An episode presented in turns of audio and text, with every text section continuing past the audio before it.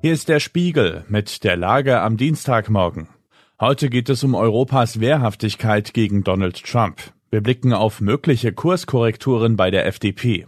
Und wir befassen uns mit Annalena Baerbocks Mission Impossible in Nahost. Spiegelredakteurin Juliane von Mittelstädt hat diese Lage geschrieben. Am Mikrofon ist Axel Bäumling.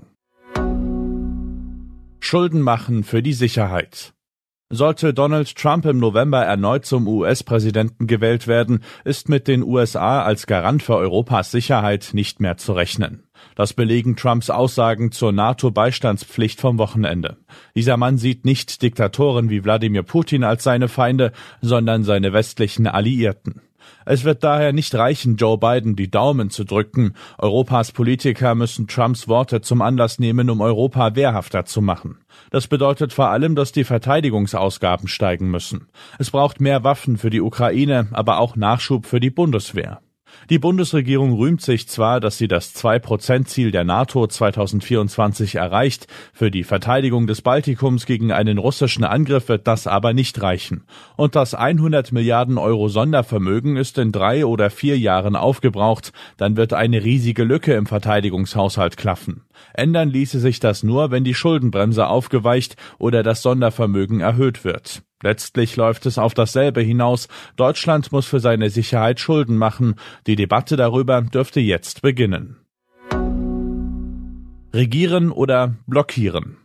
Der größte Verlierer der Berliner Miniwahl vom Sonntag ist die FDP. Sie muss ein Mandat ersatzlos abgeben als einzige Partei. Nun sind 91 FDP-Abgeordnete im Bundestag immer noch stattlich, aber der Trend dürfte Parteichef und Finanzminister Christian Lindner an 2013 erinnern. Damals flog seine Fraktion aus dem Bundestag.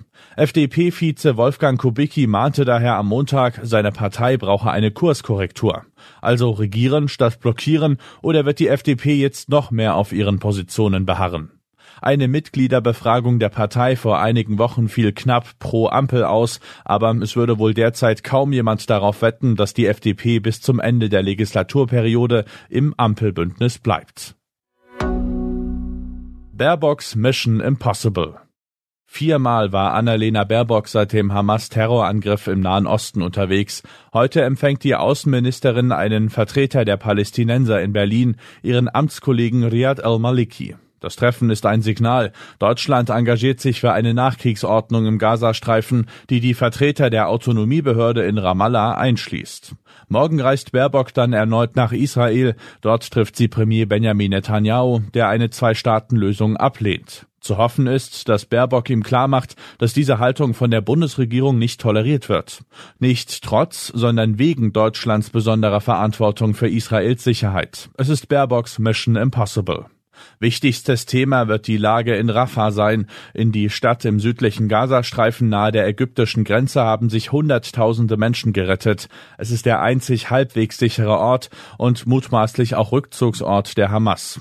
Israel plant dort nun eine Militäroffensive und hat in der Nacht zum Montag bereits zwei Geiseln in Rafah befreit. Für die anderen rund 100 Geiseln, die mutmaßlich noch leben, läuft die Zeit ab und für die palästinensischen Zivilisten wird die Lage in Rafah immer katastrophaler. Was sonst noch wichtig ist. Deutschland hat ein erhebliches Problem mit Schulabbrechern. 2022 lag die Quote deutlich über dem EU-Durchschnitt. Bildungsministerin Stark-Watzinger zeigt sich besorgt. Auslöser war offenbar ein Streit zwischen zwei Gruppen von Jugendlichen. An einer New Yorker U-Bahn-Station sind mehrere Schüsse gefallen. Ersten Berichten zufolge starb ein Mensch. Es gibt mehrere Verletzte. Bei Ausgrabungen im britischen Aylesbury fanden Archäologen ein intaktes Hühnerei.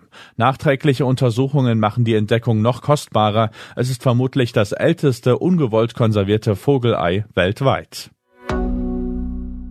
Soweit die Lage am Morgen. Alle aktuellen Entwicklungen finden Sie auf spiegel.de. Wir melden uns hier wieder mit der Lage am Abend.